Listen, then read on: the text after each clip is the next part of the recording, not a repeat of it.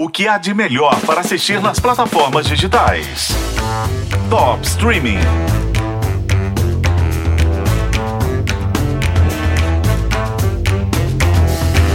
Sem muito alarde, sem grandes propagandas, um documentário flutuou nos top 10 da Netflix na semana passada e continua em alta. Alexandre, O Nascimento de um Deus, combina encenação e depoimentos de historiadores e pesquisadores para mostrar quem foi Alexandre o Grande. Mas por que um cara que morreu no ano 323 a.C., com apenas 32 anos, desperta tanta curiosidade até hoje? Alexandre toca a imaginação e faz parte de um momento crucial da história.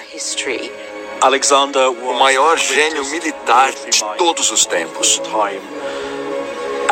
Ao mesmo tempo, foi um poeta, filósofo, um cientista, um inventor, o criador de um império. Alexandre estudou com um dos maiores filósofos da humanidade. Seu tutor era Aristóteles, que ensinou a ele e seus companheiros, inclusive Heféstio e Ptolomeu, que são importantes na série, sobre medicina, filosofia, moral, religião, lógica e arte.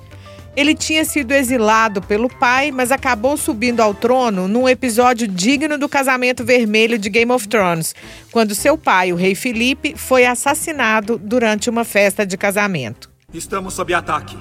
Nosso rei o meu pai está morto e a culpa disso está na Pérsia. Mas prometo com sangue e fogo que eles pagarão por esse mal. E o nosso novo rei vai nos libertar. Nos livrar da tirania persa. Toda a glória ao Alexandre, rei da Macedônia!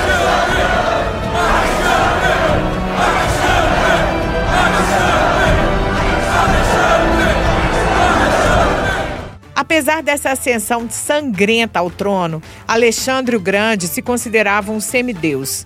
Aos 30 anos de idade, ele havia criado um dos maiores impérios do mundo antigo, que ia da Grécia para o Egito e o noroeste da Índia.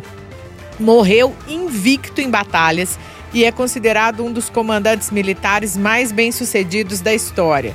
Ele fez tudo isso e o povo está implicando com o quê? Porque ele era bissexual.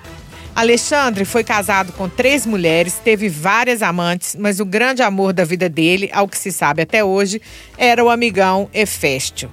A parte de reconstituição da série, inclusive, logo no primeiro episódio, tem o Alexandre e o Heféstio se pegando. Aí foi fogo no parquinho. Tem gente tentando cancelar a Netflix na internet, falando que vai processar. O público mais conservador está acusando a Netflix de ter inventado isso. Mas, gente, há milênios que se sabe. O mais interessante é que eram outros tempos. Na Grécia Antiga, nem sequer existia uma palavra para homossexualidade. Era tudo apenas sexualidade, não interessava com quem, e era natural.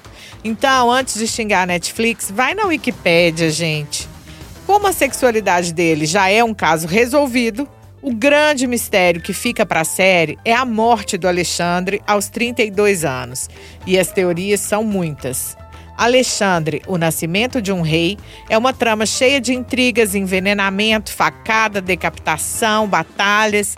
Aliás, nesse ponto eu acho que está a única falha técnica da série, porque as batalhas são visualmente pobres em relação a produções de ficção. Só que o objetivo é ser documental, né? Não é Game of Thrones. Então tá tudo certo. E o equilíbrio entre os relatos dos historiadores e arqueólogos e as encenações é perfeito. Não tá no top 10 à toa, né?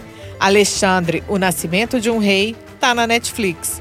Eu sou a Isis Mota e esse é o Top Streaming que você ouve nos tocadores de podcast e na FM O Tempo.